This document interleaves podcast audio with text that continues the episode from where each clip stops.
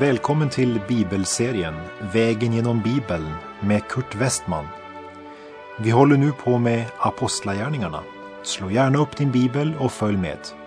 Programmet är producerat av Norea Radio.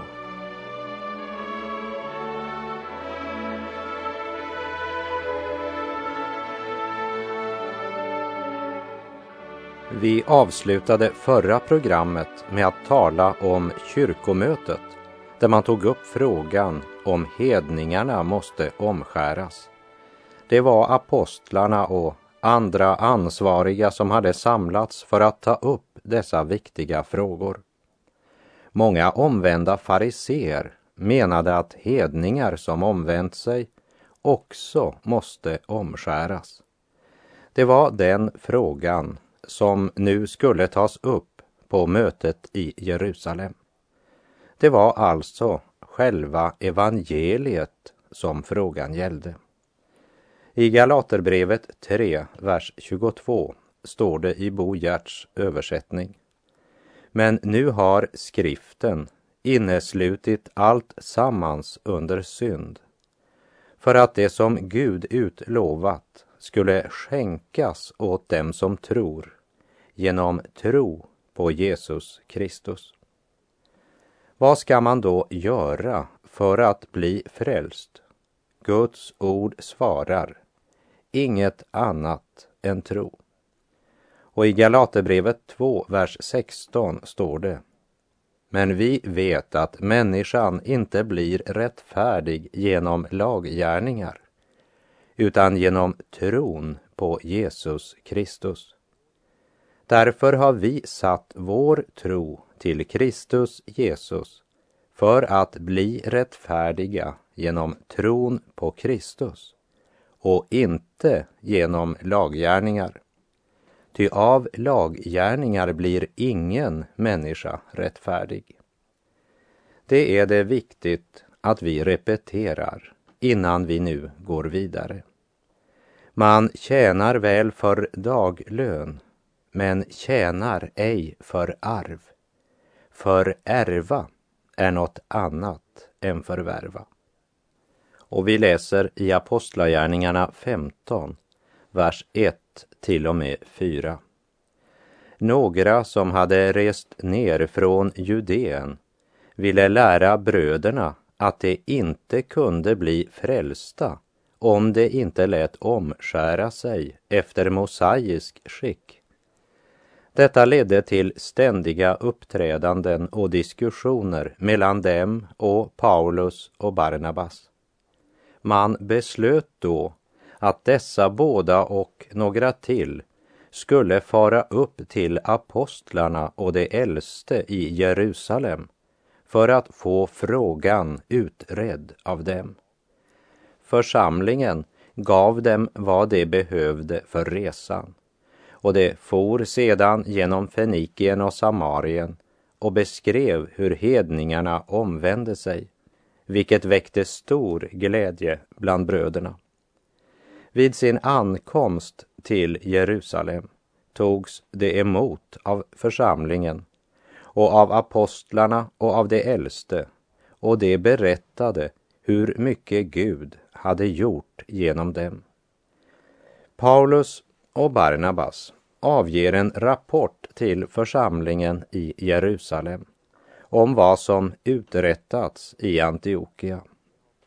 Och de berättar, vi har förkunnat evangeliet och kvinnor och män i Galatien tog emot budskapet och blev frälsta. De visste ingenting om Mose lag. De förtröstade på Kristus, tog sin tillflykt till honom och blev frälsta. Och vi läser vers 5 och 6. Men några från fariseernas parti som hade kommit till tro steg upp och sade att man måste omskära hedningarna och ålägga dem att hålla Mose lag. De ville lägga något till evangeliet och när du gör det så har du inte längre evangeliet men du har en religion. Du har inte längre evangeliet om Jesus Kristus, Det finns bara en väg till Kristus och det är genom tron. Det är bara en fråga Gud ställer till den förlorade världen. Vad har du gjort med min son som dog för dig? Gud ger oss inte en liten söndagsskolelektion och säger Jag vill att du ska vara en snäll pojke. Jag vill att du ska gå med i församlingen. Jag vill att du ska gå igenom följande ritual och ceremonier. Sådan undervisning leder bara till en intetsägande religion. Den kommer inte från Gud. Gud säger, min son dog för dig. Vad vill du göra med honom? Och det är den frågan som nu diskuteras i Jerusalem.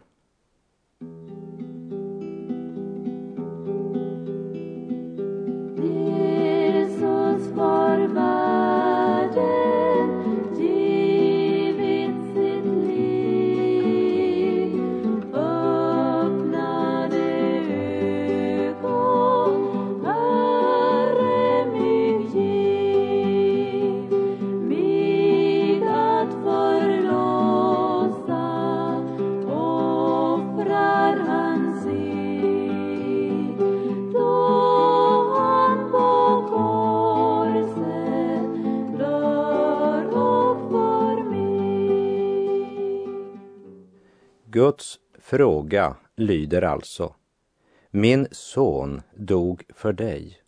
Vad vill du göra med honom?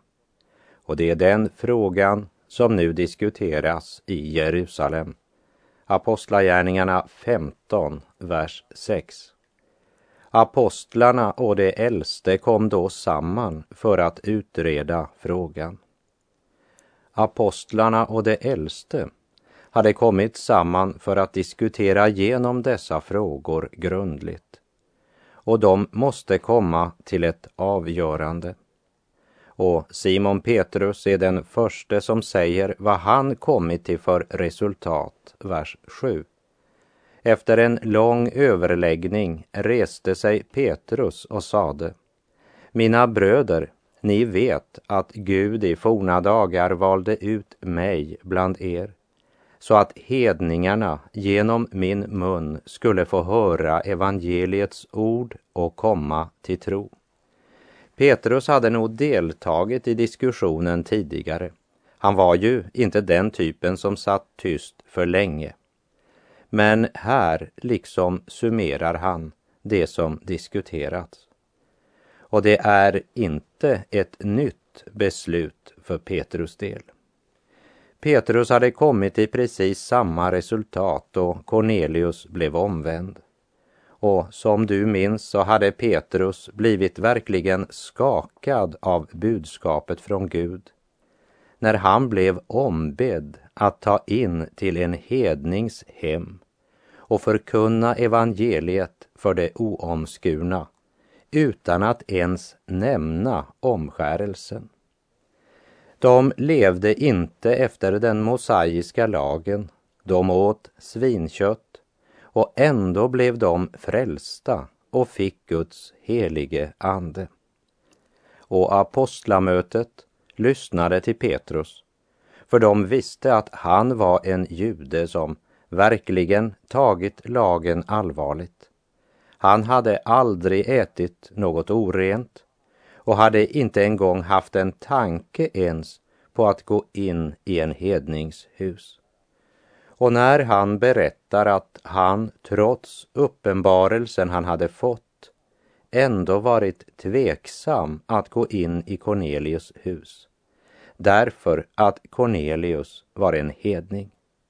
Men synen han fick, som det står om i Apostlagärningarna 10, upprepades tre gånger. Petrus bekräftade nu att han hade predikat evangelium för hedningarna och många hade blivit troende, frälsta av nåd. Petrus hade fått lära sig att frälsningen inte beror på vad man äter eller inte äter, men att man blir frälst av nåd. Och vi läser Apostlagärningarna 15, vers 8 och 9. Gud, som känner allas hjärtan, har vittnat för dem genom att skänka den helige Ande åt dem lika väl som åt oss. Han har inte gjort någon skillnad mellan oss och dem, utan har renat deras hjärtan genom tron. Säger Petrus att Gud renade deras hjärtan när de höll lagen? Nej. Genom att de gick igenom en ceremoni? Nej. Genom att gå med i en församling? Nej, genom tron. Petrus säger, jag gick in i Cornelius hus, jag förkunnade evangeliets sanningar, de trodde och blev frälsta. Och den helige Ande kom över dem så som han kom över oss i Jerusalem. Evangeliet är inte ett budskap om vad du ska göra. Det är ett budskap om vad Gud gjorde för snart 2000 år sedan. Allt Gud ber dig om är att ta emot hans son som dog för dig. Och vi läser vers 10. Varför vill ni då utmana Gud och lägga ett sådant ok på lärjungarnas axlar som varken våra fäder eller vi själva har orkat bära? Petrus gör här ett häpnadsväckande medgivande. Han säger att varken de eller deras fäder har hållit lagen. Låt mig påpeka att det har aldrig funnits en enda människa som blivit frälst genom att hålla lagen. Vet du varför? Jo, för det har aldrig funnits någon som lyckats hålla den. Det finns en enda grund på vilken Gud frälsar och det är tron på Jesu Kristi död och uppståndelse. Innan Kristus kom skulle människan frambära ett offer åt Gud. Det var i tron man frambar detta offer. Abel förstod att det lilla lammet han offrade aldrig kunde ta bort hans synder.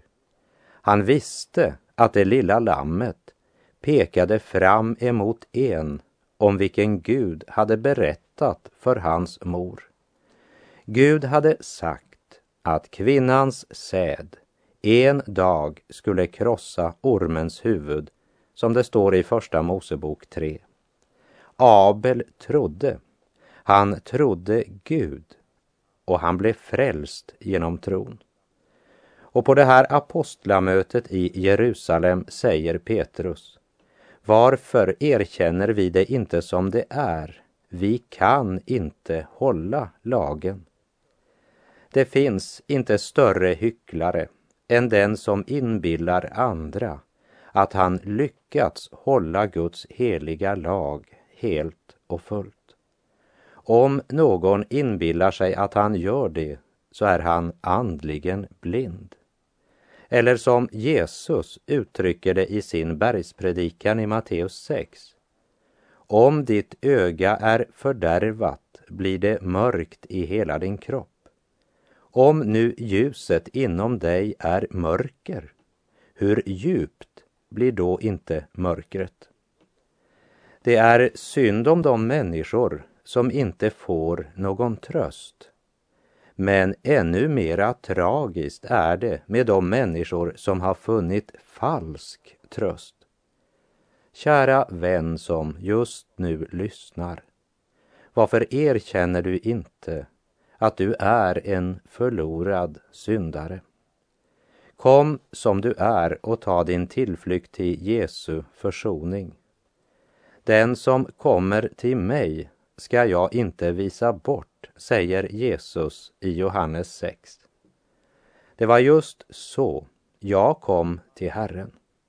Och alla jag mött som är frälsta och födda på nytt har kommit på samma sätt.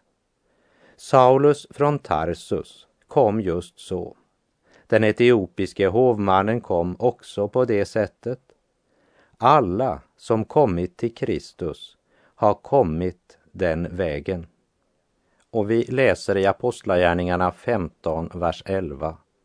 Nej, vi tror att det är genom vår Herre Jesu nåd som vi blir frälsta och likaså det. Petrus säger det så enkelt och så rakt på sak. Judarna måste bli frälsta på samma sätt som hedningarna. Jag tror inte att Petrus vid den här tidpunkten åt svinkött. Men vad han egentligen säger är, jag är inte frälst därför att jag inte äter svinkött. Jag är frälst därför att jag tror på Jesus Kristus, Messias, Guds son. Och vi läser vers 12. Då teg alla. Och man lyssnade på Barnabas och Paulus som berättade om de många tecken och under Gud hade gjort bland hedningarna genom dem. Ja, de hade verkligen något att berätta. Jag önskar att jag hade kunnat sitta på det här apostlamötet i Jerusalem och speciellt då få höra dessa två berätta om sina erfarenheter i området runt Galatien. Nästa man som tar ordet är Jakob. Och här vill jag bara komma med en liten parentes för att nämna att det här inte handlar om Jakob, Johannes bror, eftersom han redan dött martyrdöden som vi läser om i Apostlagärningarna 12. Det har varit en hel del diskussion omkring vem denne Jakob egentligen är. Vi vet att han blev ledare för församlingen i Jerusalem. Han är redan tidigare omnämnd som en av ledarna i Apostlagärningarna 12.17. Men den som nämns där kan ha varit Jakob, Alfeus son, en av de tolv, som det talas om i Matteus 10. Medan traditionen från de första kyrkofäderna har identifierat denne man i Apostlagärningarna 15 som Jakob, Jesu halvbror, han som omtalas i Matteus 13.55 och som skrev Jakobs brev. Här vill jag bara nämna att det lämpligaste sätt sättet att studera apostlagärningarna är att studera det tillsammans med breven i det nya testamentet. Vi har ju redan nämnt Galaterbrevet och när du studerar Apostlagärningarna kapitel 14 och 15 bör du samtidigt läsa Galaterbrevet. Och nu när vi vandrar genom Apostlagärningarnas femtonde kapitel är det lämpligt att läsa Jakobs brev. För Jakob sammanfattar det som apostlamötet i Jerusalem kom fram till och visar oss Guds framtidsväg, trons konsekvens. Vi bör komma ihåg att dessa män stod så att säga med ansiktet tryckt helt mot fönstret in till en ny hushållning. Den nytestamentliga församlingen föddes på pingstdagen. Den var ännu helt färsk. Den var så att säga i sin barndom. Det finns människor som fortfarande inte förstått att vi lever i nådens hushållning, församlingens tid. Låt oss därför inte vara för kritiska när det gäller dessa män som stod på tröskeln till en ny tidshushållning. Apostlagärningarna 15, vers 13. När det hade slutat tog Jakob till orda. Mina bröder, hör på mig.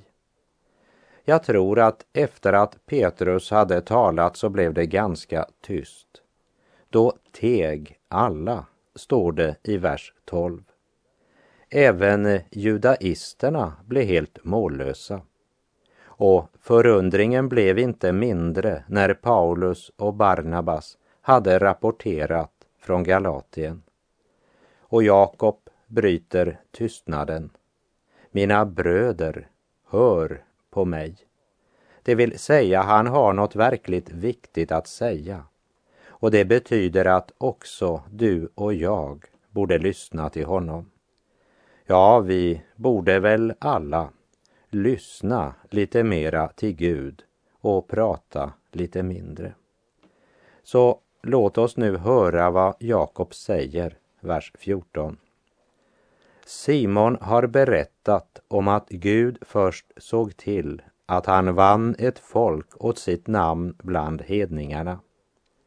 Jakob är helt enig med Petrus och de slår fast Guds plan för världen idag.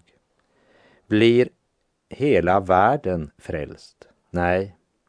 Men han har givit sina lärjungar uppdraget att gå ut i hela världen och förkunna evangeliet om Jesus Kristus. Evangeliet och dess budbärare kommer att möta motstånd, men Guds ord ska bära frukt. Och ordet måste bli förkunnat för alla stammar, folk och tungomål. För genom Jesu namn kallar Gud ett folk också bland hedningar. Därför är jag angelägen att i det här radioprogrammet vandra vägen genom Bibeln, Guds evangelium, kapitel för kapitel. Och därför sänder vi i Norea Radio evangeliska program till Indien, Kina, Egypten, Iran, ja, på 25 språk runt hela vår jord. Också i länder där missionärer är förbjudna. För när myndigheterna i ett land stänger dörren öppnar Gud ett fönster och radiovågorna bär budskapet om Jesu fullbordade frälsningsverk ut till folkslagen. Låt oss tacka och prisa Gud för denna enorma möjlighet som radion ger oss och för den enorma respons vi upplever nu, speciellt i den muslimska delen av världen. Stryk ett tjockt streck under vers 14 i Apostlagärningarna kapitel 15. Att Gud först såg till att han vann ett folk åt sitt namn bland hedningarna. Jag är så tacksam att jag har fått denna uppgift att vandra vägen genom Bibeln här i radion. Och jag hoppas att du som lyssnar följer med med din bibel uppslagen så att vi tillsammans kan vandra genom texten.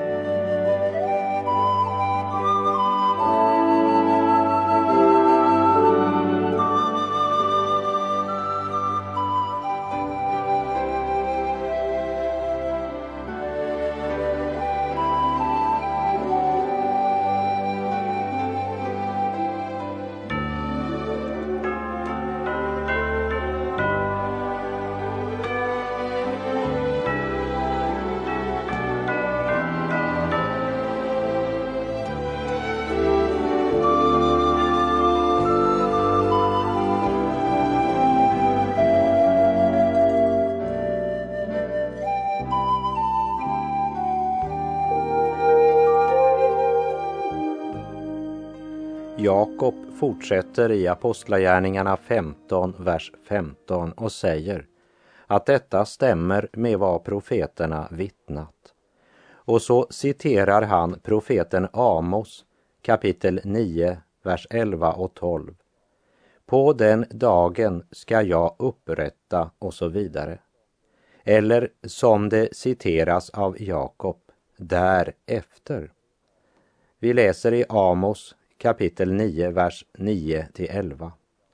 Ty se, jag ska låta ett bud utgå att Israels hus ska bli siktat bland alla hedna folk, som om det siktades i ett såll.